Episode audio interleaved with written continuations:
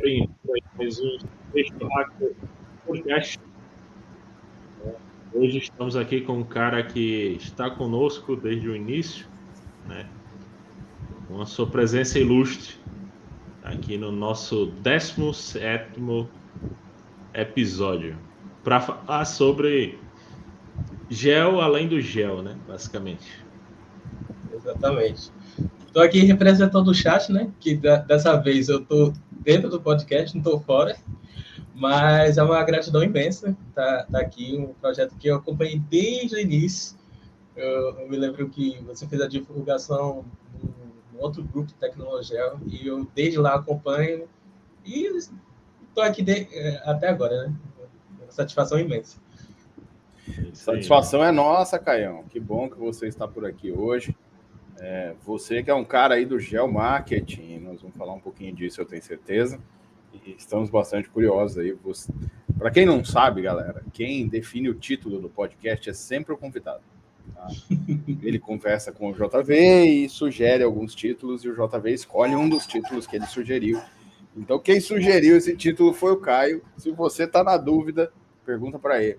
Você vai ouvir a resposta hoje, provavelmente, mas se você ainda ficar na dúvida no final, mandem mensagem para ele perguntando por que Gel, além do Gel, ele sugeriu o tema.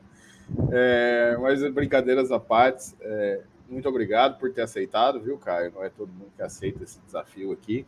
Falar para frente da câmera, né? E ainda mais ao vivo no YouTube. Por mais que a gente tenha relativamente pouca gente que assiste ao vivo, ao vivo, ao vivo, né? É, sempre tem muita gente que assiste, então é sempre não é todo mundo que topa, não. Aliás, tem muita gente que não topa. E você topou, tá aqui conosco, que bom.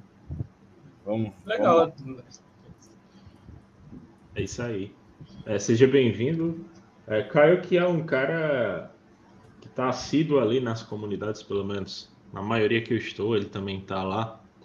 É, e tem uma trajetória interessante, é o que a gente vai conversar um pouco hoje. É um pouco também sobre a visão de que ele teve da trajetória dele, né? Até agora, que acredito, ele é uma pessoa nova, acho que eu, eu e ele deve, devemos ter aproximadamente a mesma idade, né? E acredito que sim. Tem uma, tem uma trajetória bem grande ainda pela frente. Né? E tenho certeza que você vai aprender cada vez mais, a gente vai se desenvolver cada vez mais é, com o tempo, né? Mas antes da gente entrar nessa conversa, né, vamos para aquele momento jabá absurdo, né, aquela interrupção da conversa para falar de coisa boa. Vamos falar de Aprenda GeoAI. para você que não sabe, eu e o Vitor, nós temos, né? Se você está aqui, provavelmente você já é salvo, Special Hackers e o Aprender GeoAI são projetos nossos, né? O Aprender GeoAI é um curso meu e do Vitor. Falamos basicamente de como você sair do zero a colocar em produção projetos de inteligência artificial, né, com contexto geográfico. Então, basicamente, nós pegamos é, a base do, da geoinformação, do processamento digital de imagem, classificação, detecção de objeto, automação dos processos até a apresentação dos resultados. É uma comunidade, a gente está com bastantes, bastantes alunos, né? uma comunidade com alunos de diversas áreas diferentes, inclusive o Caio também é nosso aluno lá da comunidade. E, basicamente, é, o curso né, vai ficar aberto. Se você está assistindo o, vídeo ao vivo agora, nesse instante, né, você pode usar a nossa nosso cupom hackers e adquirir o curso com além da, da porcentagem, né, que já está os 300 reais de desconto, né, você vai adquirir o curso com a porcentagem de 15%, certo, Vitor? Exatamente, então você vai ter aí um pouquinho mais de 100 reais além dos, dos 300 que a gente já deu de desconto, quase 150, na verdade. Isso. É... Isso vai basicamente até amanhã. Amanhã, dia 25 de fevereiro, a gente vai fechar o carrinho, então será a última oportunidade de adquirir, né, fazer esse investimento é, com esse preço. Né? Após isso, a gente vai fazer o reajuste né, e vai retirar o desconto, vai rever essa questão. É, as pessoas me perguntam: ah, Vitor, vai ter outra chance? Sim, a gente faz dois lançamentos por ano, mas com esse preço não vai ter outra chance. A gente sabe que o curso, pelo volume de conteúdo e tudo mais, ele está abaixo do valor de mercado dele ainda. É, e a gente, obviamente, não tem interesse nenhum em enfiar a faca em ninguém, mas a gente precisa cobrar pelo trabalho que a gente faz. E é exatamente nesse sentido que a gente é, vai sim reajustar o valor do curso. Então, se você não quer perder, aproveite. Tá? 12 vezes de 97 e um pouquinho Tá facinho de pagar, dá menos do que uma pizza por, por mês aí. Uma boa. E eu, eu tenho certeza, né? Tenho quase certeza que é possível você reaver aí o dinheiro do seu curso é, utilizando os conceitos que a gente vai ensinar né, na sua vida na sua vida acadêmica. Temos pessoas que mudaram de profissão né, com como o Silvio, né, que queria mudar de profissão, fez o curso, aprendeu Python, aplicou e hoje está trabalhando na imagem. Temos o, o Felipe, né, Felipe Limeira, que também conseguiu um estágio do que ele queria muito trabalhar, né, também com a ajuda do curso, né, não só do curso em si, eu falo muito sobre a questão do networking de maneira geral, né, e entre outros, né, inclusive o Caio está aqui é, então é isso, gente. Se você quiser adquirir, né, fazer esse investimento, o link é esse que está aí aparecendo, também está aqui na descrição. E você pode usar o cupom Hackers, né, para obter mais um descontinho aí para o pessoal que é ouvinte do podcast. É, outras coisas que a gente leva aqui dentro dos Peixe Hackers são o grupo de padrinhos, caso você queira participar do nosso grupo de padrinhos, né? Nós temos lá uma doaçãozinha para a gente manter aqui o podcast em dia e tudo mais, né? E também temos a comunidade do Telegram, né? Que também é uma das comunidades que a gente tem, além do Aprenda GeoAI e do Aprenda GeoAI Plus, né? Você pode também entrar na comunidade do Special Hackers, onde vai estar lá vários ouvintes de vários lugares diferentes, né? pessoas de vários lugares do mundo aí é, que são ouvintes da, do Special Hackers que vão estar lá na comunidade né, e trocar experiências, trocar ideias, né, conversar sobre os programas que passaram e tudo mais. Tá, gente? Então, depois disso, vamos conversar com nosso amigo Caio Marcos Souza. Caio, é, eu sei que você é meu conterrâneo aqui, né, de Pernambuco, da Paraíba, Sim. não sei. Você é pernambucano ou paraibano? Não, eu sou pernambucano. Muitas, muitas vezes é, duvida pelo meu sotaque, não sei, pernambucano raiz. Passei minha infância no, é, no, no, Rio, mas eu sou pernambucano aqui mesmo, nasci em Recife mesmo. E, tive a, e tenho família também na Paraíba, mas sou pernambucano. Ah, sim. E... Recifense. É, Recifense. Esse aí é um dos grandes geradores do pessoal de geoprocessamento aqui no, no país, de maneira geral, né, Vitor? Tem uma galera forte lá, muito boa. É, conta mais aí como foi tua trajetória, sua formação e tudo mais, pra gente. É... A minha formação, né, assim, que me, me levou nessa área de gel, é, foi minha formação em, em geoprocessamento lá no IFPB que acredito que seja um pouco famosa, mas a minha, minha é, meu prazer, vamos dizer, para essa inteligência espacial começou desde o meu curso técnico, que eu fiz curso técnico em saneamento ambiental aqui no IFPE, e eu fiz um curso que tinha três, três cadeiras de topografia. E eu achei simplesmente maravilhoso, porque eu falei assim, peraí, desse ponto para lá tem essa angulatura e essa distância, Tipo, sério mesmo? Eu achava, eu achava, achei, achei aquilo muito interessante. E, e eu acho que na segunda cadeira, quando eu comecei a pagar, que era a altimetria, que a gente tinha que dar as duas visadas de cima e de baixo, fazer a média, eu, todas as minhas visadas eu sempre acertava. Então, para mim, os meus amigos estavam assim, deixa ele, falava assim, deixa ele visar, porque ele faz, a gente termina o trabalho mais cedo, e a gente vai para casa mais cedo, e eu, e eu fazia aquilo por puro gosto eu sempre, sempre gostei. Logo depois eu peguei uma monitoria, sempre fazendo tipo com gosto mesmo. Até quando eu cheguei para uma professora, eu falei: pronto, quer trabalhar com isso. Ela falou: então, engenharia civil ou engenharia cartográfica? Aí consegui entrar até no. Antes de eu ir para o geoprocessamento, consegui entrar em engenharia cartográfica, acho que foi em 2014, já faz um tempinho. Só na que. UFPE, né? Na UFPE, exatamente. Só que eu não, eu, eu, não consegui, eu acho que eu não consegui dar concurso. Que curso superior eu acho que é pesado, independente do, do que você faça. Humanas, biológico, eu acho que curso superior espera uma dedicação da pessoa. E eu acho que eu não cheguei, eu não cheguei com essa dedicação. Eu comecei já trabalhando também, porque onde eu estagiava eu fui promovido, então eu não quis sair e acabou dando um bocado de problema. E eu fiquei assim, pô, comecei o curso, tipo assim, defasado. E era um curso grande, de 5, 6 anos, então eu falei, pô, não é, já, se é 5, agora é 6, porque eu já estou aqui, já tô bem atrasado. E calhou que rolou uma Campus Party aqui em Recife, presencial. E eu fui, eu fui simplesmente com meus amigos, simplesmente para estar com eles, brincar, zoar. E eu me lembro que teve um momento que eu, eu fui comprar energético para o pessoal, e na volta um, um, um cara me olhou e falou: é, tá, tá indo comprar energético também, né? Eu falei, tô. Aí ele, ele chegou para mim ele falou, tu é de que área? Eu falei, engenharia cartográfica. E ele falou, tá fazendo o que aqui? Aí ele falou assim, ah, é processamento digital de imagem. Eu falei, sim, claro, é o primeiro período, segundo, tipo assim. Mas fui na conversa dele.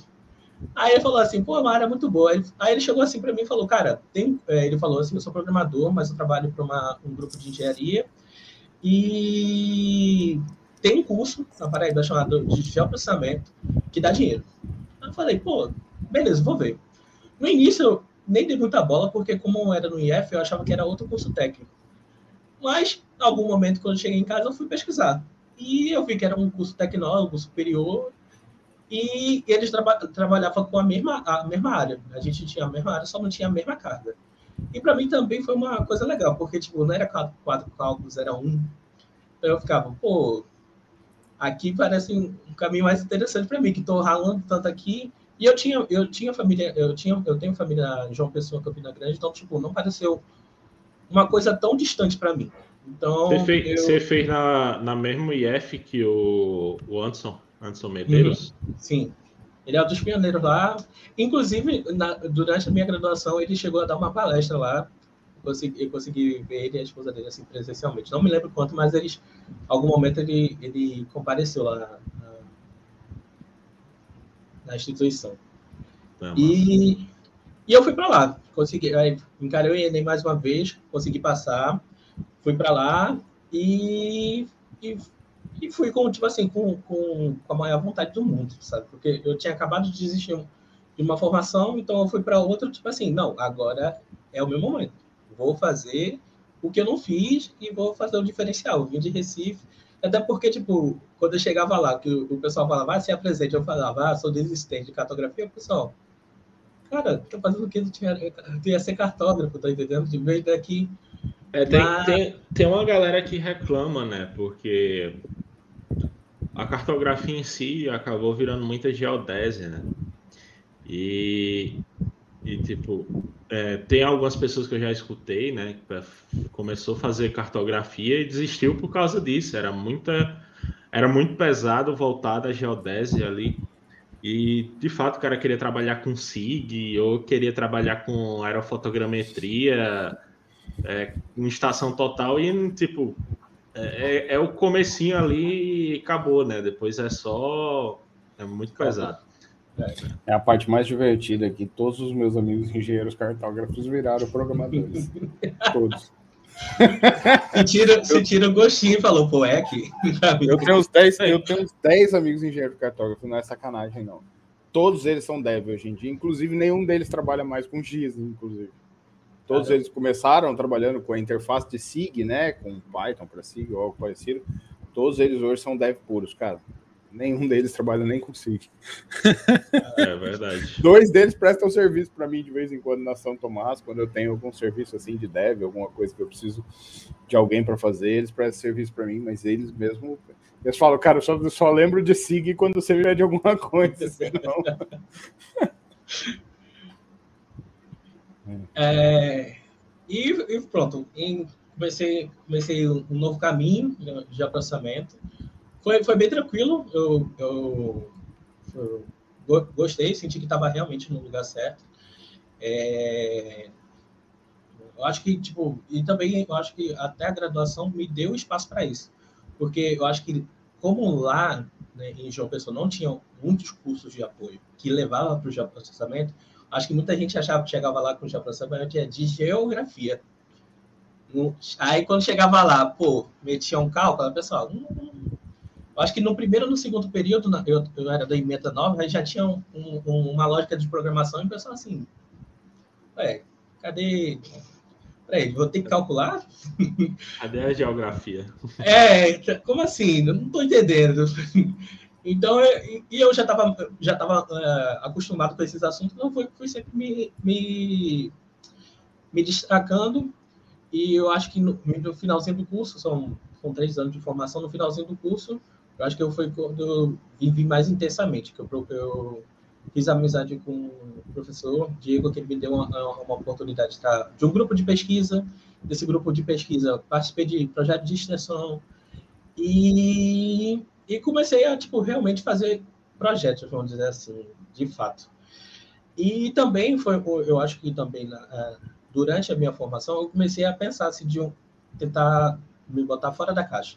Porque eu, eu senti que a minha formação, se eu seguisse é, o caminho regular, ele estava me dando muita preparação para é, é, eu ser é, responsável a fazer o cadastro territorial rural, que era ótimo.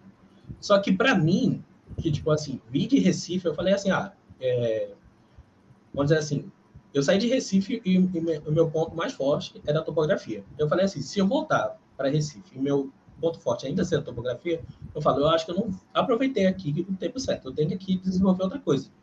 Porque é, o curso tinha várias aberturas e eu falei assim, eu tenho que voltar lá com um diferencial. Eu vou chegar lá, eu sei topografia e GPS. Claro que é uma diferença enorme para quem é, é, conhece, é, consegue fazer um, um, rastreio e a segurança de fazer um projeto com rastreio do que só com topografia. Mas eram, são áreas que trabalham juntas. E eu falei assim, poxa, eu preciso de algo a mais. Então, eu acho que participar desses projetos de extensão foram é, muito interessantes para mim, para realmente é, pensar fora da caixa. E no finalzinho do curso, eu, eu me lembro que eu participei, é, participei de um congresso brasileiro de cartografia, foi no Rio de Janeiro, não me lembro o ano, e pelo lá aplicações e tal, porque eu, eu já estava pensando em publicar meus artigos, então eu realmente já estava vendo. Aí, eu, é, como foi na Marinha, no evento, aí a gente teve a oportunidade de ir num, num, num navio que, do DHN, que ele fazia a batimetria, e eu vendo aquilo tudinho, vendo aquele negócio, eu falei, pô, gostei disso aqui. E também, é, e também foi uma coisa que eu identifiquei, porque meus pais são marinheiros, tem irmão marinheiro. Na época, minha namorada era estudante de oceanografia, então eu falei assim, pô, eu tô... Eu fiquei, eu olhei e falei, isso aqui é, isso aqui é para mim. e também, é, e, e, sem falar que eu tava conversando com minha namorada, dizendo, tipo assim, como eu fui pro, pro, pro congresso, eu comecei a ler trabalhos, tipo assim, dessa parte de água, porque era bem interessante, tipo assim, entrar num, num congresso de cartografia e ver uma aplicação só em água. Eu, assim, água? Como assim? Então, tipo, pareceu uma coisa bem interessante. E eu conversando com, com a minha namorada da época, ela falou, então, alguns desses é, produtos que você está falando, a gente desenvolve. Eu falei, é massa. E é, era, era muito costumeiro de alunos do de geoprocessamento fazer um, um, uma pós-graduação na em Recife, na parte de, da, de cartografia, que eles dão um mestrado, doutorado. Então, meio que, tipo assim, já era um, vamos dizer assim, alunos de destaques se iam se especializar lá. E eu fiz diferente. Eu fui atrás da sonografia. Eu fui, é, que eles ofereciam um curso de especialização. Eu falei, pô, eu vou atrás dessa especialização. Se realmente for o que eu, é, se eu me identificar, porque a especialização era pequena, falei, pô, se realmente eu me identificar com isso, eu vou seguir isso aqui. Aí eu me lembro que eu me tive é, em contato com o coordenador da época e ele falou assim, que estava é, tava com problema de fechar a turma. Eu entrei em contato, é, discriminei, vamos dizer assim, minha intenção, mas não chegou a fechar a turma. Aí ele falou assim, pô, eu gostei de você. Ele falou, tu não quer ser aluno especial, não? Aí eu fiquei, que é isso? Aí eu cheguei, meu último período no, na graduação de, de processamento, é, eu também fui aluno especial do Departamento de Sonografia aqui do, da UFPE. Eu paguei introdução à sonografia e, e SIG aplicada à sonografia. Então, meio que eu fui realmente à prática para poder ver. Foi, foi, foi, foi assim, complicado, porque é, eu me lembro que nas terças-feiras era uma tirada, porque de manhã eu tinha aula na Paraíba e de tarde eu tinha em Recife. Então era tipo, para lá e para cá. é. Mas tava feliz. Não, você, tava passava, feliz. você passava o dia no ônibus, né? Porque. Ah, cara, eu lembro que uma vez eu fui fazer um vestibular na UFRN. E aí é, eu morava na Boa Vista. Não, eu morava não, né? A minha, minha irmã morava na Boa Vista. Aí eu peguei um, um ônibus de volta, cara. Passei três horas dentro do ônibus, cara. Imagine você indo para Paraíba e voltando para Recife todo santo dia, cara. Nem. Aquele não, trânsito na, caótico. Como, como, é, como era o último período, aí eu não estava mais lá na Paraíba, porque era só alguns dias de aula. Então não compensava eu pagar um aluguel. Então vamos dizer assim, o aluguel que eu pagava era os transportes. Então, meio que eu, é, o último período em si eu já estava em Recife. Mas era um bate-volta, algum, é, algum, algum, vários dias eu, eu até oferecia carona, eu dirigia, falava, ó, BlaBlaCar, aplicativo, ó, carona, vamos.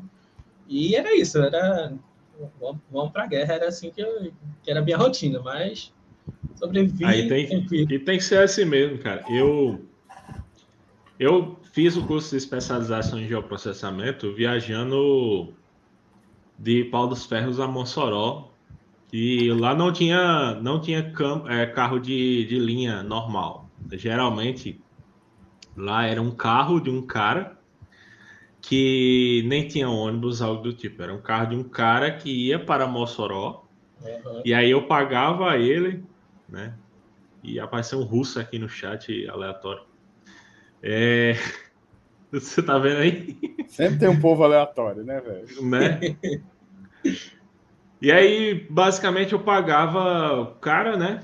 E voltava né, nesse carro. E era assim, final de semana, né? Então eu saía na sexta-feira e voltava no domingo, depois de terminar de assistir a aula ou no próprio sábado. Quando eu não pegava carona com o professor, que aí era quando tinha um professor que. É, quando tinha um professor que gostava da pessoa, que né? E, e aí esse negócio. Mas foi basicamente a mesma coisa que eu fiz aí, que você fez, era.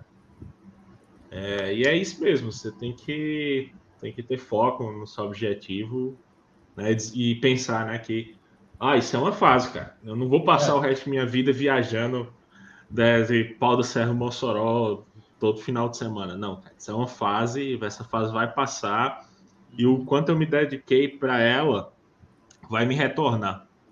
Né? Eu digo isso até, por exemplo, minha namorada agora fez OAB e ela se dedicou para caralho, estudou para porra para fazer a primeira, a primeira fase e ela estava muito nervosa. Eu disse, escute só, se você se dedicou, vai se retornar. Então, é, é, é, a matemática da vida é essa, né? Então, tipo, quanto mais você se esforça, mais vai voltar né? Mas Deus vai retribuir, porque ele também não dá nada de, de mão beijada, né?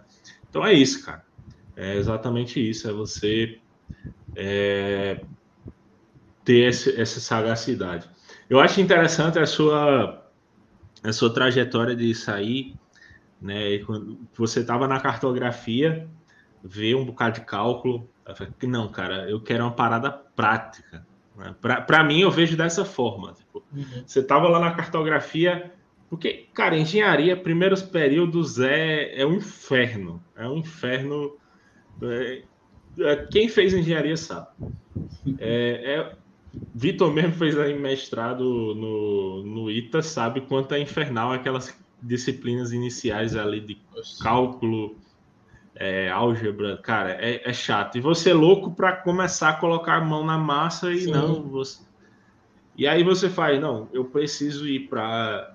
Eu já faço uma parada mão na massa, que é cartografia, além de fazer topografia, que é uma parada mão na massa, né?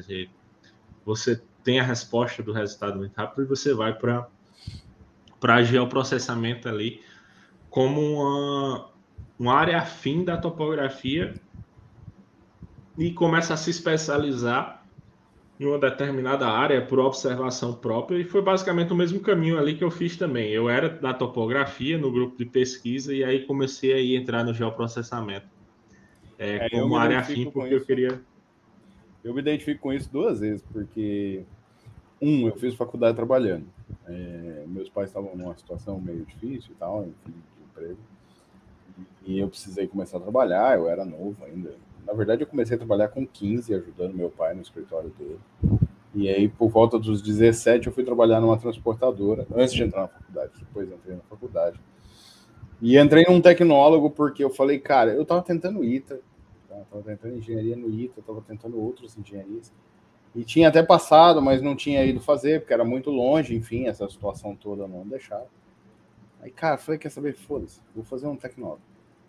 E fiz. É, e foi a melhor coisa que eu fiz, porque eu trabalhava, aí no primeiro semestre eu fui contratado pela universidade para ser estagiário, aí eu trabalhava, estagiário daquela época trabalhava mais do que todo mundo, né? Estava às oito da manhã, na verdade eu entrava às sete e meia da manhã, porque eu tinha que sair até às cinco. Mas a real é que eu entrava às sete e meia da manhã e ficava direto até na aula, sete da noite, e emendava até às onze, todo dia. E depois saí do tecnólogo numa época muito diferente da que a gente tem hoje, tá? em que tecnólogos eram taxados de técnicos expandidos e, e tinha uma percepção de que o tecnólogo não poderia continuar a carreira acadêmica. Mas eu tinha muita vontade de fazer um, um mestrado, um doutorado, eu já tinha vontade de ter alguma carreira acadêmica. É... E, e assim, eu lembro que eu tentei e tal, e aí o, pós, e aí o pessoal da, do pós-comp, na época, meu, meu tecnólogo era na área de redes de computadores, né? O pessoal da prova do pós-comp na época começou a aceitar os tecnólogos para fazer o pós-comp. Você tinha que entregar o diploma, né? E eles não aceitavam o diploma de tecnólogo. Começou a aceitar o diploma de tecnólogo. E se o pós-comp aceita as pós-graduação em computação, tem que começar a aceitar o tecnólogo.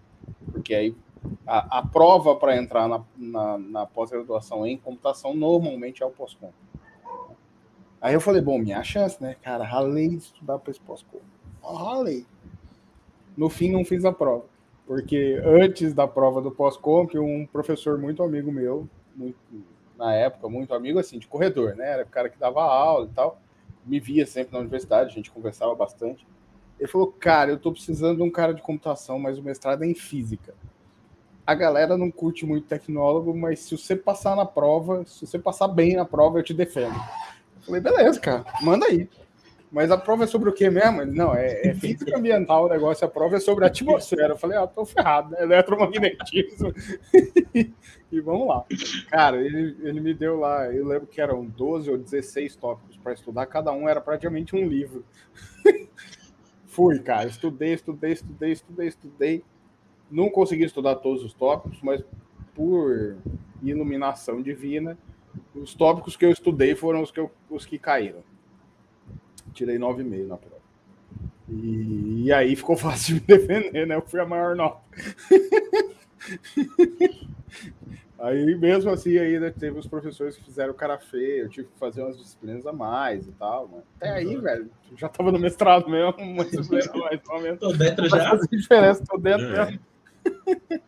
Mas é, é isso, cara. É, é, a questão da dedicação. E aí eu fiz o mestrado trabalhando. O doutorado eu não fiz trabalhando, não. O doutorado eu, eu saí, larguei tudo, vim para São José dos Campos fazer o doutorado no ITA. Mas o mestrado eu fiz o mestrado trabalhando o tempo inteiro. Eu comecei trabalhando na coordenação de pesquisa da universidade que eu já trabalhava, eu fui transferido para a coordenação de pesquisa. É, para trabalhar com meu orientador, inclusive meu orientador pediu minha transferência, justamente para eu ter tempo de fazer os campos, porque aí com ele ele tinha horário flexível. E aí eu podia fazer campo, cara. Eu ficava 10, 12 dias, às vezes, em campo. Tá? E, e ele e aí ele me transferiu para a turma dele para eu poder fazer os campos e tudo mais. E depois disso, e, e continuei trabalhando. E aí no final, no final do mestrado, eu já estava dando aula e aí fiquei dando aula até de 2006, né? Entrega a idade, né, cara? De 2006 até 2011 eu dei aula. Não faça os cálculos. É, não faz cálculo aí, não, vai. É, de 2006 até 2011 eu dei aula, eu tinha terminado a graduação em 2005 e comecei, comecei o mestrado. No, eu terminei a graduação no final, no comecinho do ano, no meio do ano eu já estava é, no mestrado. Então, e aí terminei meu mestrado em 2007 e, bom, estamos aí até hoje. E, enfim, e o... Mas é, é isso, né, cara? É, beleza, é, era foda. Faz parte do processo, né?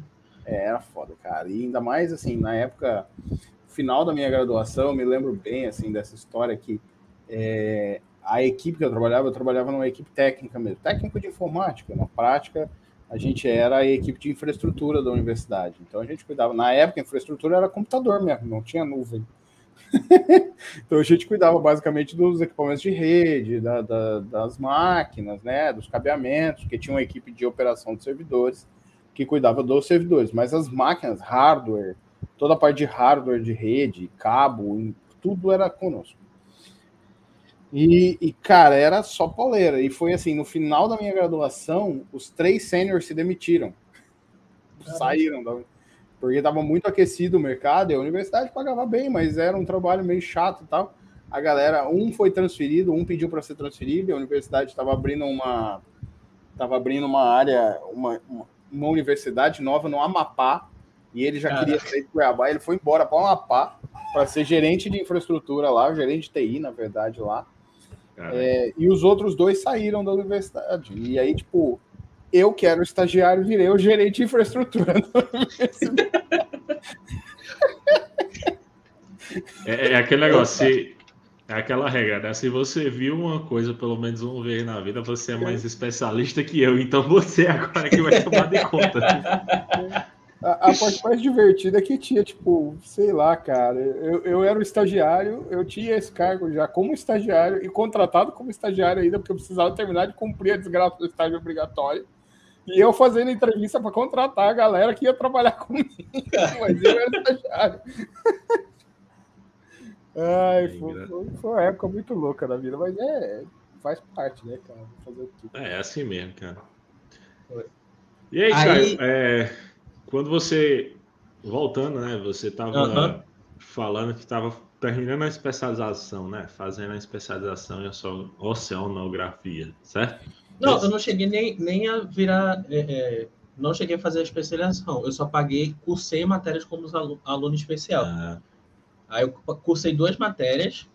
Aí o, o, que foi, o que foi legal que a matéria que eu paguei, que era SIGA, eu acho que tinha outro nome, mas era tipo SIGA aplicada à oceanografia, paguei com uma, prof, com uma professora, que eu não vou me lembrar o nome agora, mas ela tinha sido recém é, é, ela é professora nova do, do corpo, e ela tinha uma vivência muito grande em, em, vamos dizer assim, SIG, e ela estava se encontrando, né? E ela já, fala, já tinha planos de abrir um, um departamento, vamos dizer assim, um laboratório de SIG e tal, e eu lá tô totalmente empolgado.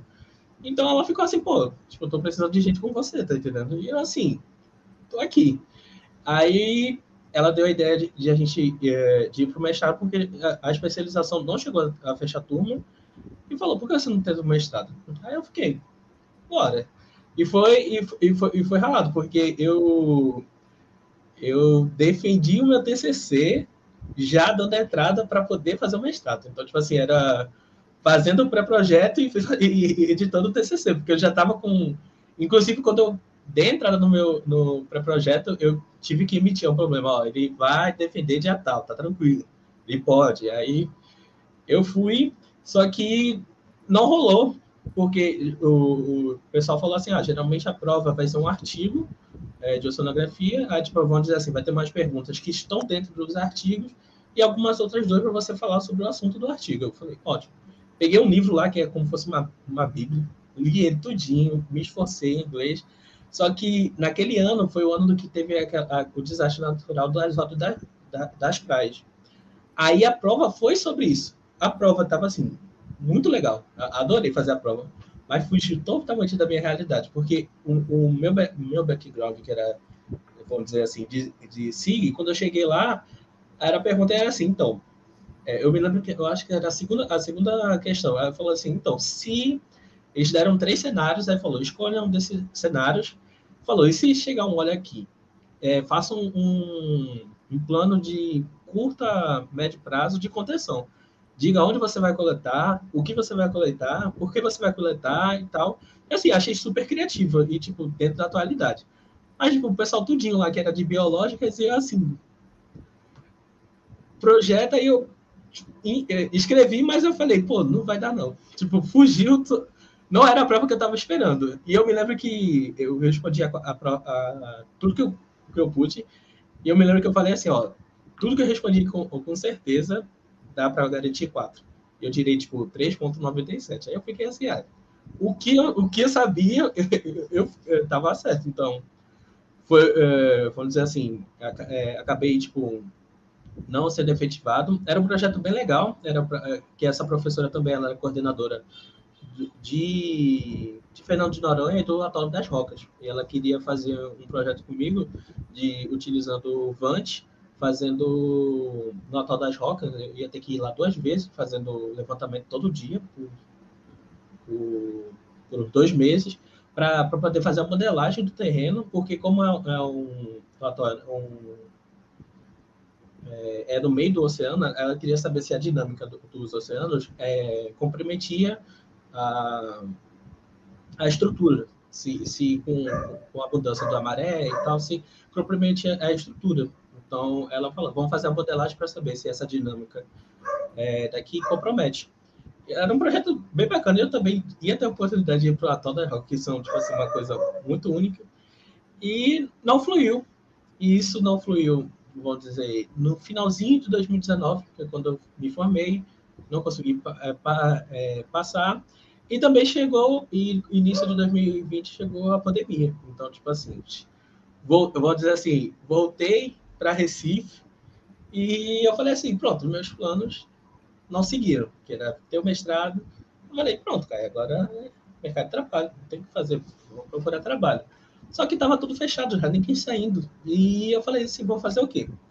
E fui, fui ralando, fui, vamos dizer assim, prospectando empresa, assim, porque mais, por mais que eu seja recifense, o meu, é, a minha formação, meus contatos estavam na Paraíba. Então, tipo assim, eu não conhecia ninguém. Então, era tipo, geoprocessamento Recife, topografia Recife. Vamos ver aí com a empresa. Mandava um e-mail, fazer alguma coisa. Eu me lembro que teve até, estava fazendo uma obra aqui em frente de casa. Aí tinha uma, um carro assim com um negócio assim, é, R Top Gel. Eu falei, vou mandar, quero nem saber. Entrando em contato e assim, tipo, procurando uma oportunidade mesmo de começar a trabalhar. Era vamos dizer assim, vamos dizer, é algo natural, né? Quando a gente acaba a formação, quer trabalhar, né? E, e sem falar que e, também eu estava há muito tempo estudando já também, vamos dizer assim. Fiz o técnico, aí depois entrei numa outra graduação, entrei em outra, então eu falei assim, pô, já tô, é a hora de trabalhar. Só que não consegui, isso não, não rolou, mas eu sou uma pessoa que eu gosto muito de estudar. Então, tipo, por mais que vamos dizer assim, eu acho que a palavra certa não é que eu me sentia que eu não estava preparado, mas pode dizer assim, sabendo que as oportunidades, oportunidades estavam bem limitadas, eu falei assim, eu preciso chamar a atenção de alguma forma. Então, é um contato, é um curso a mais, é eu, eu preciso entregar algo a mais. Então, e vendo também as vagas de geoprocessamento que aparecia, eram, eram coisas que já pedia alguma análise mais específica, e eu que estava com uma vivência mais de vamos dizer assim, na topografia, eu falei, ah, se eu for procurar campo, empresa de engenharia, vai ser difícil. Pessoal, engenheiro tudo tem contato, tudo tem quem, quem indicar. Falei, pô, eu tenho que procurar ver esses cursos, é, esses, essas oportunidades que aparecem de analista de geoprocessamento, que dão oportunidade de home office, e, é, é, vamos dizer assim, é muito difícil ver uma formação de geoprocessamento. Porque quando eu procurava geoprocessamento, procurava ah, formação em geografia e áreas afins, e eu estava nas áreas afins e era um curso com o meu nome. E eu fiquei, pô, é a minha maior cartada. Tipo assim, ah, desafio, não, pô. Tinha uma, tinha uma vaga geoprocessamento e aí pedia é. geografia e áreas afins, mas não pedia é. geoprocessamento. É engraçado, né? Isso. É. E... e muito assim já, cara. Vaga e... de desenvolvedor que pede engenharia. aí, e, e, sempre, e sempre buscando. É, não, não, vou dizer assim, que nessa fase procurando não, não, não obtive sucesso, Mas nas minhas pesquisas, é, tipo assim, de material, de informação, acho que foi nessa época que eu conheci o Tecnologel, porque eles tinham muito, muito tutorial material, eu conhecia, entrei na comunidade. É, foi como eu, eu, conheci também o Daniel, da Statgel. Acho que não sei o que eu, o que eu digitei para achar geomarketing assim, na minha pesquisa, que eu nem conhecia, mas achei ele também. E, e eu acho que eu fui, eu acho que eu fui conhecendo as comunidades. Comecei a, vamos dizer assim, ver que, vamos dizer assim, eu que, vamos dizer, é, vamos dizer, vi, comecei a ter olhos para o geoprocessamento, eu vi que tem muita gente falando sobre geoprocessamento na internet. E eu acho que não, não tinha, porque, vamos dizer assim, como eu achava que, eu achava não, o meu curso é uma coisa é, que não tem em todo canto, achava que não era uma, uma coisa muito fomentada e etc. E até porque, tipo, quem procura geoprocessamento é porque quer aplicar em alguma coisa. Mas, tipo assim, eu não achava que era uma discussão abertamente do geoprocessamento, com produção de mapas, etc. Eu falei, ah, tem muita coisa de gente aqui, e quando eu achava já era, tipo assim, o pessoal, fala, o pessoal já falando, ah, tô aqui nessa área há muito tempo, desenvolvi isso. Eu fiquei, pô, fui me turmando com, com a comunidade em geral. Acho que nessa época eu comecei a encontrar, consumir material e, com, é, confi, e confiar, vamos dizer assim. Porque via o pessoal que já estava né, dentro do mercado há muito tempo, eu estava vendo o que eles estavam fazendo e vendo assim, pô, acho que é isso aqui o meu caminho. É, nesse, nesse, nesse tempo, eu acabei fazendo o curso de geomarketing eleitoral com o Daniel. Eu fui lá, fiz a primeira turma e, e, e, fui com muito medo. Eu, eu, me lembro que, tipo, eu só aceitei depois que é, é Daniel me mandou um áudio falou assim, pô. Até porque eu falei assim, pô, eu não, eu não sei. Porque eu falei assim, pô, tô sem dinheiro. Eu falei assim, eu não sei se isso vai me retornar. Eu tô com medo, tipo, de entrar no negócio. E, tipo, porque não era minha área. Eu me via ainda muito com cara técnico e, sabendo que eu ia ter que enfrentar, tipo assim, gente que era de eleição, que era alguém que eu não estava acostumado a, a conversar.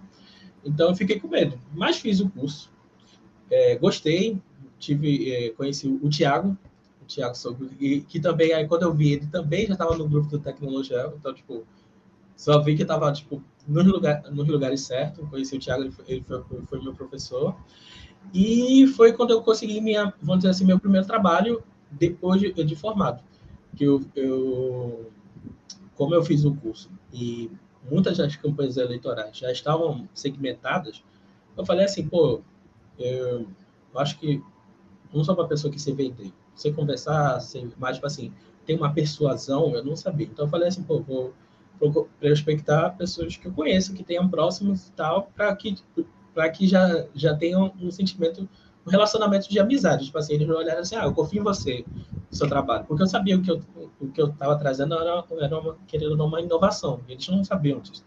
Então, é, eu consegui, aí eu consegui participar de uma de uma campanha de, de um prefeito aqui no, no Cabo de Santo Agostinho e foi muito legal. Tipo, é, é foi legal porque eu que estava com todo aquele medo, tava, pô, será que eles vão vão querer eu não sei, muito medo do que tipo assim, o que poderia vir se eu iria atender as necessidades dele.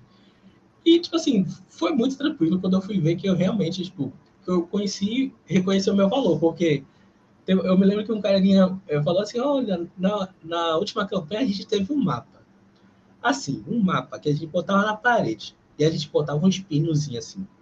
Tu consegue fazer isso? Eu fiquei, consigo. Tipo, ele só queria um mapa, tipo assim, com um base map, só, só para ele botar, tipo assim, aonde ele estava indo. Ele não queria muita coisa. Eu fiquei, consigo. Tipo, e, e acabei fazendo, fiz até um, um, algo mais elaborado. E, e foi quando eu, eu comecei a, a, ver minhas potencialidades, vamos dizer assim. Eu tive que, eu tive que encarar sozinho e eu fui ver que na prática eu não estava tão, vamos dizer assim, que, vamos dizer assim, para uma vaga de emprego eu achava que eu estava muito distante, mas quando eu fui para trabalhar eu falei, não, gente, eu, resolvo o problema de muita gente aí. Eu, não, tô, eu, eu só não estou vendo isso aqui. Então, tipo assim, o Jean-Marc, eu acho que, é, como tem essa, essa capacidade de, de você fazer projetos solos, então, eu acho que teve o meu, meu primeiro é, conhecimento assim, do geoprocessamento. E, e foi ótimo. Então, tipo assim, gostei. E eu acho que também começou as minhas primeiras reflexões sobre o geoprocessamento, porque quando eu, entreguei, é, quando eu entreguei o meu primeiro, mapa, meu primeiro mapa, porque a gente trabalhava com cruzamento de dados do TRE e TSE. Então, eu cruzo lá os dados e falo, ó, os bairros mais interessantes para a gente ter, ter votos são esses, mais relevantes. Então, eu que não conheço a área, eu, eu entreguei, eu falei assim, ó, esse mapa está aqui, esse mapa de calor, ó, esse lugar é mais interessante, esse aqui não e tal. Só que eu achei engraçado porque, tipo assim, quando eu entreguei a minha análise, a, o cara falou, faz sentido isso que você falou, porque essa região é assim, assim, essa. E eles começaram, tipo, só de eu ter mostrado os números, já foi o suficiente para eles tomarem a decisão. E eu fiquei assim, cara, se por acaso eu trouxesse só um Excel mostrando os números, para eles já estava suficiente. Tipo assim, a inteligência, eu falei assim, pô, eu fiquei muito preocupado em fazer uma legenda, botar o norte, porque é só, só as, as boas medidas, né? Porque eu falei, pô, meu primeiro mapa tem que acertar tudo, tudinho, fazer. Mas, eu, mas quando eu vi na prática, eu falei assim, a necessidade dele, eu não precisava acertar a projeção, não precisava, eu precisava entregar o que, o que ele queria. Eu falei, pô, se eu chegasse só com o Excel, falando assim, ó, os mais relevantes são isso, porque já não era o meu local de fala. Tipo assim, não era interessante. Assim, ah, peguei, tipo assim, essa região é o shapefile do IBGE, de não sei como. Mas ele falou, mas ele já falava, eu conheço essa área. Eu não precisava delimitar, ele sabia. Eles eram, eram pessoas que, tipo, são, são que são do lugar, eles conhecem a cidade muito melhor do que eu. Então, tipo assim, chegou o um momento que eu, eu, eu, eu acho que eu tinha uma fala toda preparada sobre, sobre a discussão da área, e eu perdi o local de fala, que eu percebi, cara, isso é a região são deles, eles que vão entender tudo. Eu só trouxe a informação, que é uma coisa até que Daniel fala muito, a gente vem de informação, não vem de mapas. Eu fiquei, e eu comecei a ver, tipo, realmente é isso. É, às é, vezes, às vezes não precisa, a gente fala, é porque agora, hoje em dia tem a definição, né, de tem um infográfico, que aí não precisa de, tipo, você pode colocar um norte, mas não precisa de escala, não precisa de, de, de coordenadas, não precisa colocar autoria, nada disso. É um, uma imagem, né, de, de um print, sei lá, de uma região que você representa uma determinada informação. E basicamente, em minha experiência, acho que ultimamente é o que mais agrada o pessoal, né, Vitor? Quando a gente está representando alguma informação. Por que, que eu digo isso? Porque polui menos, a gente tem um norte, a gente sabe na necessidade dele, de um norte, de uma escala, de, de todas aquelas boas práticas, mas às vezes você fazer um relatório mais enxuto, com um infográfico dizendo naquela região ali, né? Lógico, se, se eu for fazer uma medição, lógico que eu vou ter que precisar de, uma, de, de todas as outras coisas, né? Mas como é só representativo, né? Ah, uma determinada região aqui tem, tem maior potencial, menor potencial. Então, um print da região para apresentar para o cliente ali e ele já vai bater de olho porque ele conhece aquela região e vai fazer, ó, de fato, isso aqui que você tá que você supostamente já sabe, realmente é realidade com base nesses dados. O que, é que a gente pode fazer para intervir nesse caso, entendeu? Você vai falar é, alguma coisa, Vitor? É o caso do é o caso do que a gente chama de LBI, né? É, o Isso, mapa está ali como uma referência, ele não está ali para ser uma carta é, é, cartograficamente válida com todas as questões e tudo mais. Cara, ele está ali para ser uma referência geográfica. O cara bater o olho e falar assim: ah, é esse lugar entendeu? E, e daí para frente ele o resto da análise está nos números, está nos conteúdos e tudo mais. Aquilo ali não é para ser registrado como um produto técnico. Aquilo ali é para ser simplesmente uma, uma referência mesmo. E muitas vezes nos relatórios a gente tem visto cada vez mais isso, né? Mapas que são simplesmente figuras, eles não são mais as cartas, né?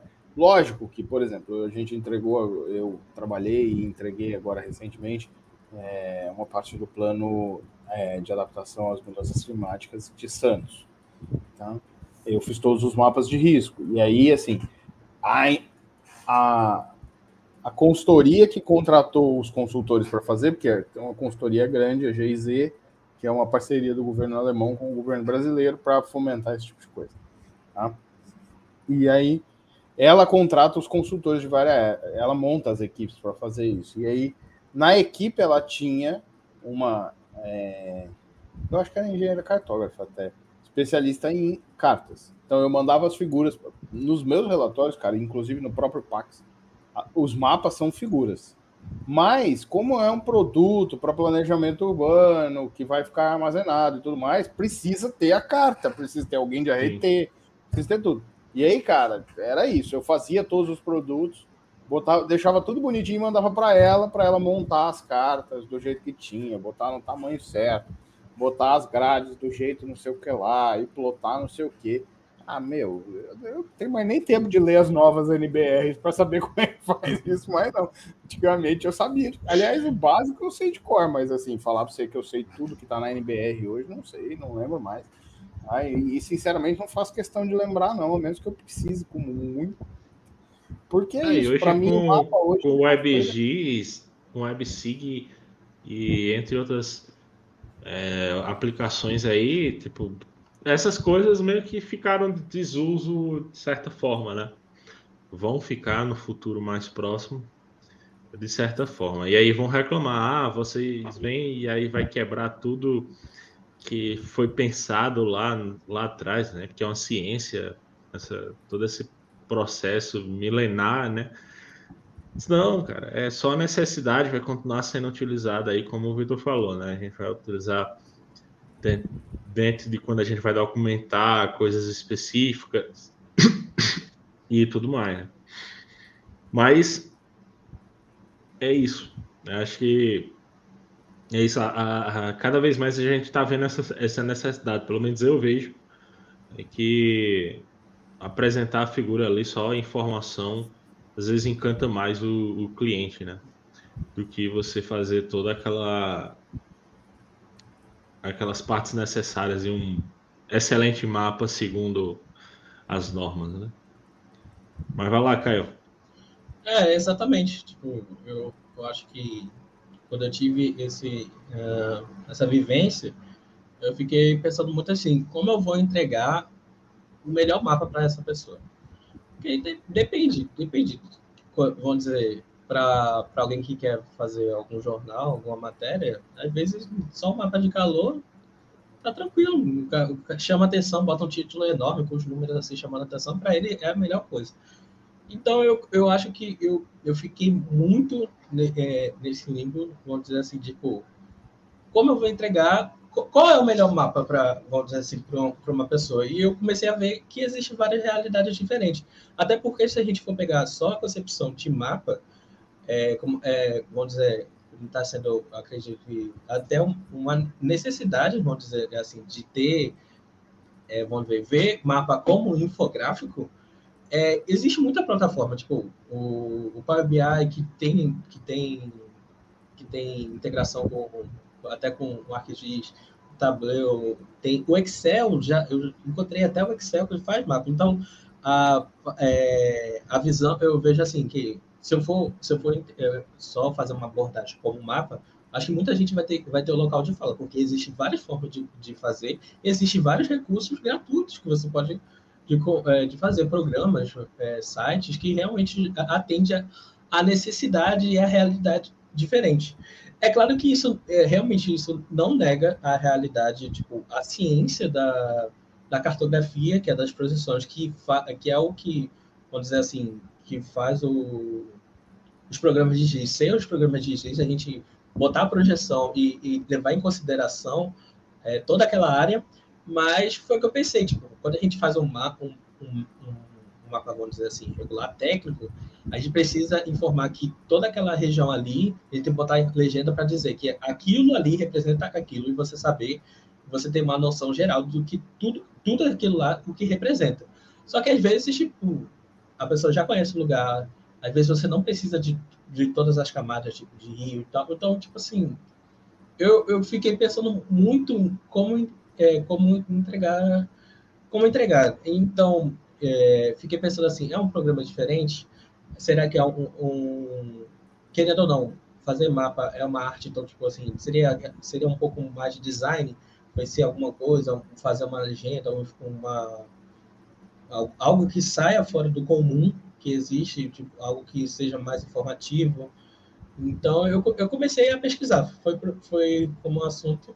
Logo após eu, entrei na, na Start Gel, tive, tive uma relação bem forte com o Daniel, a gente também morava relativamente próximo, ele me chamou para é, junto com a Estatigel, então eu comecei a respirar isso, e como a gente tinha várias realidades diferentes, eu também eu dava tutoria para os alunos, então, tipo assim, era aqueles RGs ou, ou necessidade de algum outro campo, e eu pensando assim, pô, como a gente vai entregar um, um projeto que seja realmente legal para essa pessoa. Não, não, não era, eu, eu, eu, realmente, eu acho que daí eu já, eu já, já não estava pensando mais em produção de imagem. Estava pensando assim, o que é relevante para aquela pessoa.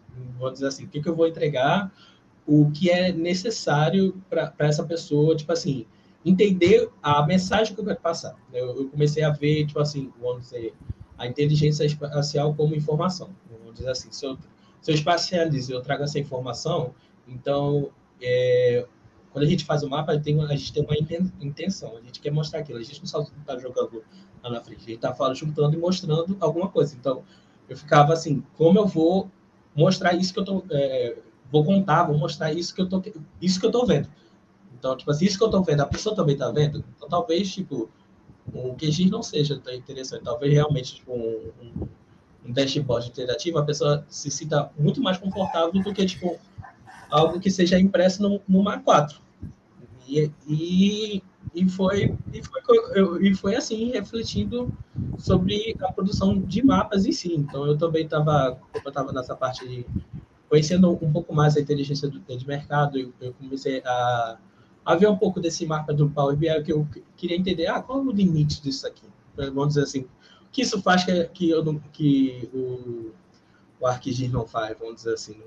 Então, eu fui realmente é, abrindo minha cabeça para poder ver que, tipo, e, e, e, nesse percurso também foi que, tipo, é, várias vezes aqui no podcast você falava, eu acho que teve até um, um, um, episódio, não me lembro, que você falou assim, ah, se vocês entenderem que o mapa não é um produto final, vocês vão ver o geoprocessamento com outros olhos.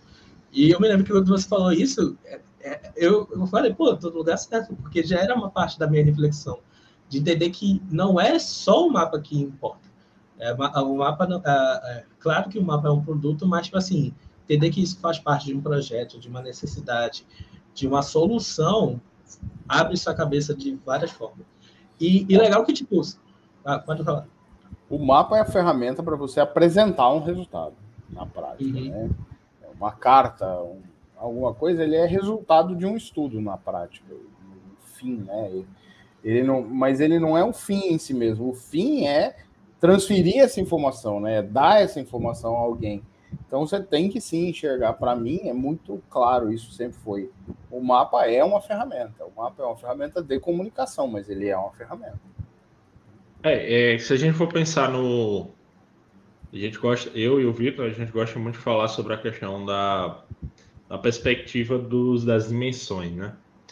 É, se você tiver só o fenômeno acontecendo, você não consegue enxergar o que é aquele fenômeno. Ele é só um ponto qualquer de alguma coisa, você não tem informação nenhuma sobre ele. Por exemplo, água parada. Tem alguma informação? Não, é só água parada. Mas a água parada ao longo de vários meses, e aí, aí você tem a informação que está se alterando, né? O fenômeno da água está parada durante vários meses. E aí você junta o que é que pode causar a água parada durante vários meses. Aí vai, vai juntar várias perguntas, né? Que vai a observação científica. Agora, se você tiver a água parada em, um determin... em vários determinados lugares durante vários meses, né? E aí você está ampliando a sua escala, colocando mais uma dimensão. Então você está enxergando é, por fora, né? Você está enxergando por fora aquele fenômeno, como é que ele está sendo a distribuição dele no espaço. Então acaba com que você precisa para mostrar esse fenômeno X, que é o fenômeno de água parada no espaço num tempo, espacializar ele de alguma forma, colocar ele em um plano, seja um plano cartesiano ou não, como você mesmo falou, Caio, exatamente a questão das projeções, que o SIG trabalha nessa né, técnica, e trazer aquela informação espacializada para representar aquela, aquela situação. E aí você vai usar equações matemáticas para tentar realçar determinadas coisas, prever algumas coisas, calcular, calcular tendências, classificação, enfim. Vai fazer várias coisas com aqueles dados, com essas três dimensões, até chegar a um determinado res, resultado que interprete isso para o cliente. Então, veja de onde eu saí.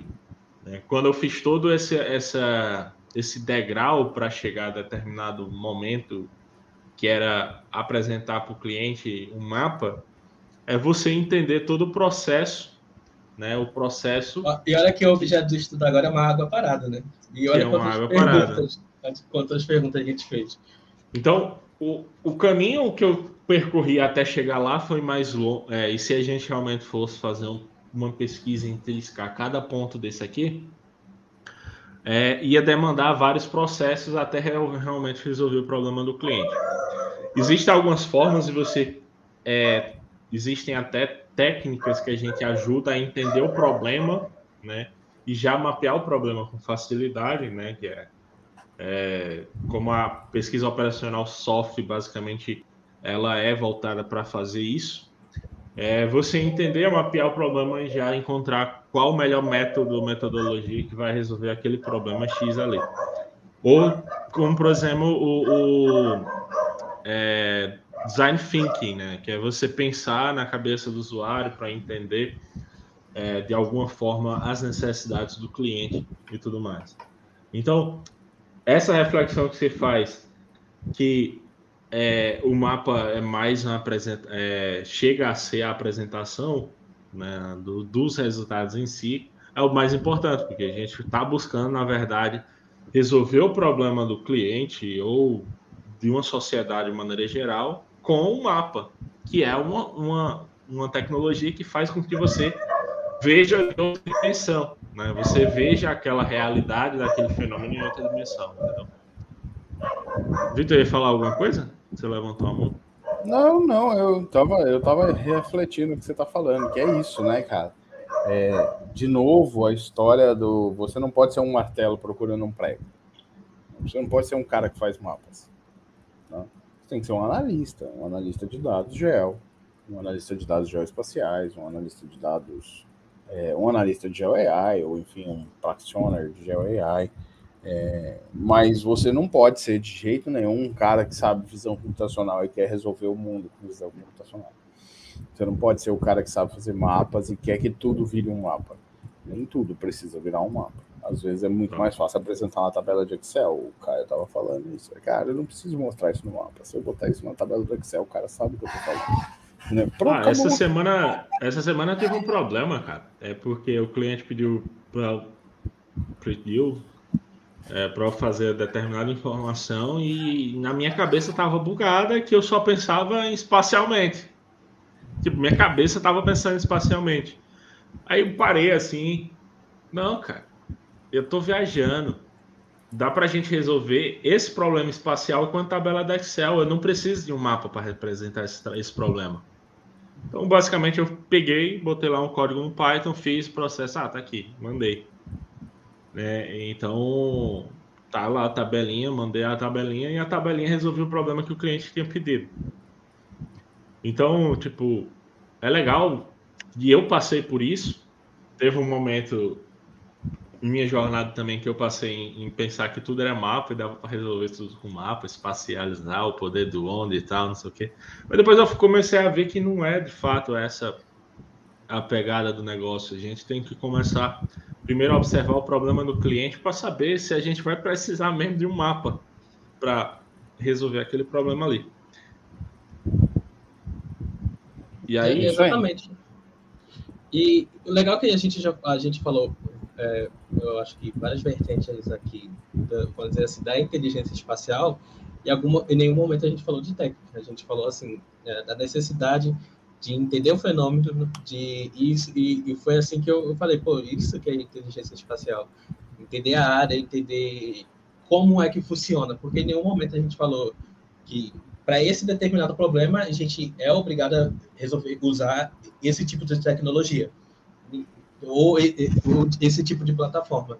Então, realmente, tipo assim, você quando você pensa que eu acho que eu posso usar essa palavra que o geoprocessamento é uma solução, é, você pensa com outra forma, porque no, no, talvez ele não seja o recurso principal, às vezes é, é, é, vamos dizer assim, ela é aquela virada de chave em todo o seu projeto, mas nem sempre você vai precisar, você vai precisar, vamos dizer assim, nem sempre para poder você entender aquela área do seu dia, você precisa espacializar, você precisa gerar um produto, você, você tem essa capacidade analítica, a inteligência espacial já, já falou por si só.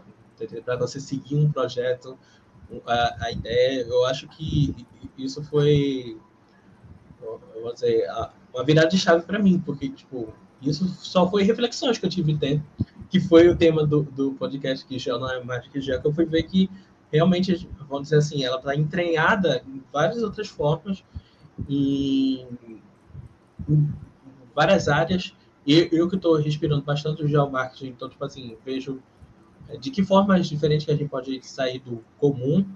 E, e é muito interessante é, essa, essa ideia que é, tipo assim, que eu tenho o diferencial, tá entendendo? O geoprocessamento ainda não é uma coisa popular, e eu tenho essa informação. Eu falo, pô, se eu precisar fazer alguma coisa diferente, inovador, eu entendo, eu entendo de, é, de geoprocessamento. Então, tipo assim, eu, realmente, tipo, virou, virou minha chave. Eu achei, achei muito legal, tipo, ter passado por esse processo, sabe? Eu acho que e, eu acho que isso se deu pelo geomarketing, porque eu tive que vivenciar cliente, é, negócios, é, eu acho que eu tive que sair do regular. Então, tipo assim, eu tive que botar minha cabeça assim para pensar como um projeto, vamos dizer assim, a etapa como um todo, que vem as técnicas, vem os dados e, tipo assim, pensar co como essa, toda essa inteligência espacial vai sair. Então, pensar em todo, todo, todo o processo, todas as camadas, até chegar ao funil. Acho que foi muito interessante isso para mim, que eu vim aqui compartilhar. E a parte, e aí eu adianto, né, que a parte mais complicada, né, você ouvinte que estiver escutando agora, que estiver começando, eu adianto que a parte mais complicada é a definição do problema. Você mapear o problema. Porque você fazer os outros processos, se você, você é técnico, como nós somos, fica mais fácil a gente se adaptar e resolver o problema de alguma forma. Né? Algum, alguma das nossas skills, por exemplo, alguma das nossas habilidades na maleta de ferramenta podem resolver o problema. Pode não ser a melhor? Pode não ser a melhor, mas ela pode resolver o problema. Né? E a definição do problema, de você encontrar qual das ferramentas você vai usar, é, é o que é o mais complicado, é o que dá mais trabalho, é o que dá mais dor de cabeça, porque às vezes é uma solução empírica. Você tem que ir lá, você mapeou, fez a solução, mostrou para o cliente, o cliente faz ah, não era bem isso aqui que eu queria, não. Ah, desculpa, é, na verdade, tal, não sei o que, se sai. Não, é, a gente já estava pensando sobre isso, ficou com a etapa tal, não sei o que. Vamos lá, vamos sentar, vamos conversar, vamos ver de fato onde eu me perdi é, e vamos tentar buscar para solucionar esse seu problema. Então, acaba sendo meio que empírico esse problema. No geomarketing também é dessa forma. É, é, acredito que seja também dessa forma. A gente cria um insight, faz um insight, às vezes o tomador de decisão olha e diz, não, como você mesmo falou, cara, isso aqui eu já sabia. Né? Isso aqui eu já sabia, não precisava você fazer esse mapa para mim aqui, isso aqui eu já sabia. E aí você tem que pensar, ah, não, peraí, isso aqui não resolve o problema do cara que não resolve o problema do cara, eu tenho que dar um passo atrás e tentar buscar como é que eu vou resolver o problema do cara da melhor maneira possível. E aí você dá um passo atrás e olha e vê. Ah, então é de fato o gel, né? O gel é muito mais do que somente o gel. O gel é entender todo esse processo, entender toda essa dinâmica, entender o problema, a complexidade do problema, entender é, os fatores que alteram, mapear aquele processo, enfim, é tudo isso que você apresentou para a gente agora, né? É, e eu, eu, devo dizer que faz uma hora e 15 minutos que o JV está esperando essa deixa, cara. mas, mas é, eu acho que é, é esse o caminho mesmo. E, e, falando até, tipo, eu acho que trazendo um pouco da minha experiência como aluno do GeoAI, eu acho que é, faz muito vai, faz, faz muito disso, porque como é, eu acho que como eu comecei a, a, pensar nisso como um projeto e eu sou eu entrei eu entrei eu estava muito pensando em projetos e em desenvolvendo outras habilidades e entrei no curso de vocês pensando tipo assim, ok, vou, vou mexer novamente com o geoprocessamento. E eu acho que é, é, é, essencial, porque eu acho que quando, quando a gente está mexendo, pelo menos comigo, acho que quando eu estava mexendo com projetos com ArcGIS ou QGIS, acho que eu estava muito, muito acostumado, e também até pelo workflow com o projeto, tipo assim, ah, quais dados que eu vou pegar, o que eu vou gerar e, e tal. Então, eu precisava, eu precisava fazer um comando, ver que se aquilo era interessante, ficar mexendo. Então, eu estava meio que com a massa lá e modelando até, até sair o meu produto. Mas é, sabendo dessa, dessa minha inteligência espacial, de saber assim, peraí, o que é necessário para isso, eu acho que é, o, curso de GII, eu acho que é, é uma tendência assim, para o processamento, porque é, em, vez de, em vez de eu trabalhar com, com o Shopify, que é o produto final, vamos dizer assim, da minha visualização, é, eu acho que vem, ele, ele vem da, da outra camada, vamos dizer assim, da camada por cima. Tipo, vamos dizer assim, ah, preciso, fazer, preciso disso, certo? O que, que eu vou usar? Então, fazer, a, a fazer a, aquela linha, aquele acompanhamento, acho que é, faz parte da inteligência é, geográfica. Então, acho que o, o curso também me, me deu essa, é, essa ideia, porque eu, eu tinha um certo preconceito, vamos dizer assim, com programação, porque eu sei que programar, mesmo que seja para aprender alguma coisa, é uma carreira. Então, eu sempre ficava com medo, ah, vou aprender Python. Não, eu sei que Python tipo, dá para fazer milhares de coisas. Mas onde eu vou aplicar? Então, tipo, tendo o, o ArcGIS como uma coisa que é minha, já que já estou acostumado, e ver, e ver de outra forma, de, vamos dizer assim, de realmente eu entendi, que é automatização, o que é inteligência, realmente também é, isso é, fez parte do meu processo de tipo assim olhar com outros olhos. Eu falei poxa eu, acho que eu ficava muito preso. Ah vou fazer esse comando vou fazer esse comando vou fazer esse comando para gerar aquilo. E eu falei não para eu gerar isso eu faço isso. Então é, nem, nem, nem consumi o curso todo, mas eu já, eu já, eu já peguei essa, essa maturidade, porque realmente quem trabalha com GeoAI sabe, tipo, vamos dizer assim, controla o que ele quer. E, e faz o, e faz o, o, o processo dele, então, tipo, é, dando até esse feedback aqui. É, online, e é, muito, e é tentativa, muito interessante e é, ser visto. E eu adianto, cara, que é tentativa e erro, né? É, se, a gente, se a gente mostra ali no... Qualquer coisa tecnológica é tentativa e erro. A programação em si, eu disse até ontem na aula que a gente teve, primeiro encontro ao vivo, né? A programação em si é uma luta contra o bug. Você vai lutar contra o bug até que saia o resultado do outro lado e você apresenta o resultado. Então, não são minhas palavras, essas palavras são do, do Henrique Bastos, que já esteve até aqui com a gente. É... Então, é empírico. Então, a gente vai fazer. Cara, vou usar esse comando para. Resol... Peraí, o que é que o cara está querendo fazer? Por exemplo, vamos, vamos voltar atrás aqui. Vamos lá quando a professora queria fazer um levantamento de uma área todos os santos, todos os dias, para encontrar se a maré estava é, alterando lá, fazendo alguma alteração estrutural. Vamos voltar nesse problema aí. O problema que ela tinha, ah, identificou que há uma possibilidade de estar tá acontecendo alguma alteração estrutural ali naquela região. Primeira opção, Vitor. Mandar uma pessoa todo santo dia com um Vant, indo para a região, fazendo o levantamento, processando as imagens, depois fazer uma alteração temporal, né? Fazer essa, avaliar a mudança temporal e, enfim, encontrar a diferença. Não, nem Segunda opção. Outra. Essa é a única opção. Essa daí é suficiente, cara. Segunda opção, vamos pegar uma imagem de radar daquela região, que é passa exatamente todo santo dia, né? É, e vamos ter, pegar radares altimétricos, né? E vamos pegar ali. Tem alguns microsatélites que já trabalham com isso, né, Vitor? Eu acho. E tá. aí, pega naquela região, todo santo dia, eu vou ver lá a diferença né, das imagens e aí ver a alteração. Tipo, sem precisar mandar uma pessoa todo santo dia com um vante lá na região e, e correr o risco de acontecer alguma coisa, enfim, estou em casa. E, sei lá, vamos ver outras, outras possibilidades, né? E aí, a partir do problema, a gente vai encontrando todos os laços, né, de tomada de decisão. E aí, nessa tomada de decisão de várias áreas, você vai encontrar qual é que melhor se encaixa para o que você está querendo buscar. Então, não é fácil, não é fácil a gente encontrar qual a melhor solução para aquilo que a gente está querendo resolver.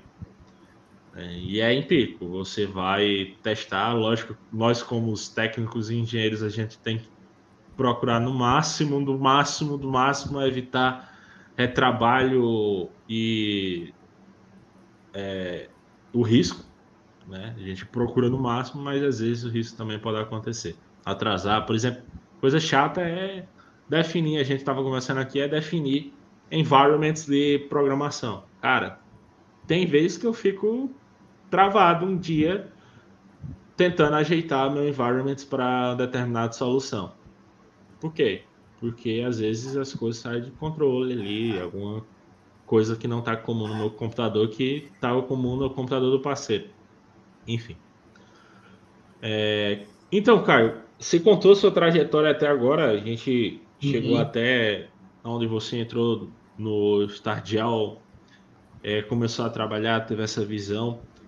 E hoje, o que é que você está fazendo né, e contribuindo aí para nossa nosso Brasil? Hoje, estou estudando, continuando.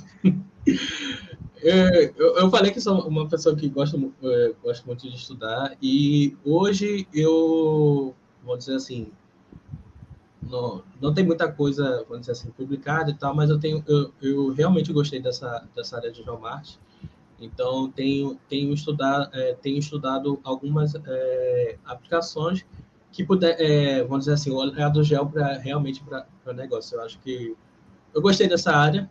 Eu acho que é, continuo, é, quero continuar, vamos dizer assim, estudando ainda esse tempo. Ainda, ainda eu acho que eu ainda estou encaminhando qual é, qual é, a melhor forma de, de mostrar a inteligência de mercado junto com a inteligência geográfica. Eu acho que, que vamos dizer assim, tem o GeoRA tem outros programas, tem, tem várias formas de, de juntar essas duas áreas, mas eu tenho, eu tenho, eu tenho modado, modado, vamos dizer assim, o meu perfil com, com, essa, com essas duas áreas. Eu, eu, tenho, eu tenho me encontrado, eu tenho achado bem interessante, é, tipo assim, ver, ver, entregar, vamos dizer assim, processos da empresa melhorar, eu achei bem, bem interessante. Então, é, fica aí como referência, né? Um cara que eu sei que manja bastante dessa área e que, assim como todos nós, está aí na lifelong learning, né? Sempre aprendendo, sempre se desenvolvendo, sempre buscando conhecimento.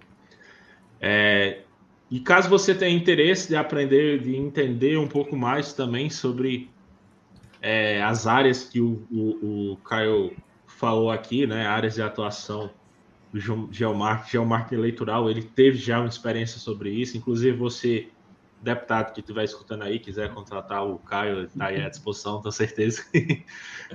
Possível candidato do, desse ano de corrente, deputados, senadores, quiserem contratar ele estará à disposição, tenho certeza disso.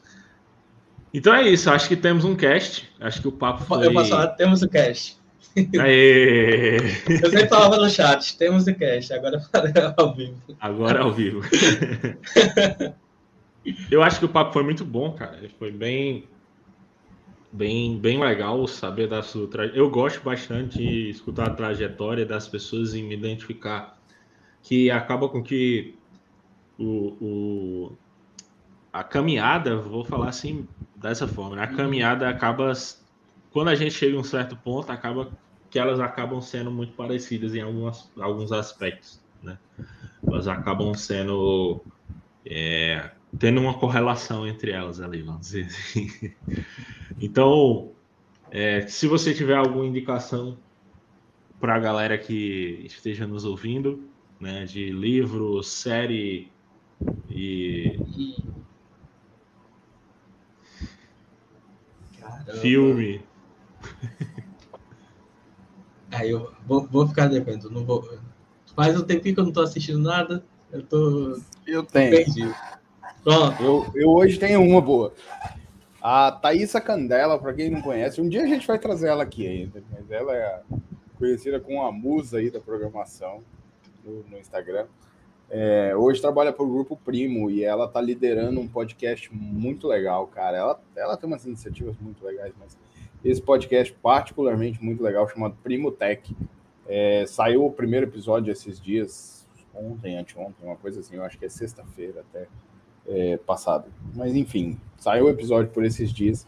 Vale muito a pena assistir. Discussão de altíssimo nível, ela e mais dois hosts lá do pessoal do, do, do Primo, né? Primo Rico, lá, a, a, o grupo Primo, na verdade. E, cara, muito, muito bom. Eles não falaram de gel, infelizmente, ainda. Mas ela ainda vai falar de gel lá. Mas Mas o primeiro episódio tem uma pergunta muito interessante, que é, esse eu provoco todos vocês do GEL assistirem mesmo, e entenderem por que, que eu insisto, e tanta gente insiste, que aprender a programar não é mais uma opção, tá? é uma obrigação para todo mundo que quer estar em qualquer área que envolva tecnologia, o GEL é uma delas, tá? É, talvez a que mais cresce hoje, ou uma das que mais cresce hoje, e, e, cara, é muito legal, a discussão é de altíssimo nível, são dois doutores e, e os três ali da banca que já são de muito alto nível. Tá? E, e, tem um outro fator ainda na discussão, que a Thaisa é muito ativa nessa questão da inclusão de mulheres em tech e tudo mais, e uma das e a convidada que está com ela, uma de, são dois convidados, uma delas é, é também muito ativa nisso. E, cara, elas fazem, elas no meio do cast ali, elas dão um panorama disso. E, cara, é muito, muito bom, muito esclarecedor aí para a galera que está aí ainda na dúvida de, ah, eu devo mesmo aprender a automatizar processos? Será que eu preciso aprender Python? Será que eu preciso aprender linguagem de programação? Será que eu preciso aprender lógica de programação? Às vezes eu não preciso aprender a linguagem, mas eu preciso aprender a pensar de forma programável. Cara, muito bom, muito bom mesmo. Eu assisti, é uma hora e 45 de cast, é bem mais longo que o nosso. Mas, cara, que cast bom. Vou falar pra vocês. Eu, e, ó, eu vou contar um segredo aqui ao vivo hoje, hein? Eu não ouço podcasts, cara. Eu ouço dois podcasts só. Tá? Eu ouço o podcast do Joko Willink e o do Joe Higan. São os dois que eu ouço enquanto trabalho. O resto, eu não consigo ouvir nada de podcast brasileiro. Esse é o primeiro que entra para minha lista pelo jeito vai, vai ser um podcast muito bom. O primeiro já me surpreendeu bastante positivamente, cara. É, de indicação, Recomendo. de indicação, recomendação também não tenho é, hoje, nesse instante. Mas é, eu acho que fica a indicação aí de você quiser aprender um pouco sobre geomarketing eleitoral, né? Participar lá do, do workshop lá né, na semana de lançamento do Daniel, ele vai estar lançando esses dias aí. É, aprender é, vai estar muito em alta esse ano, esse ano é ano de eleição, de eleição. Sim. Então vai ter é, muita demanda né, de toda a região do Brasil e você pode aprender mais sobre isso. Lógico, né, vá lá, faça o curso e depois volte para o Aprenda GeoAI e também amplie sua visão, né? Começar a trazer a perspectiva do onde para além da, da visão normal. Tá, gente? Então, um abraço para todos vocês e até o próximo cast. Tchau. Falou!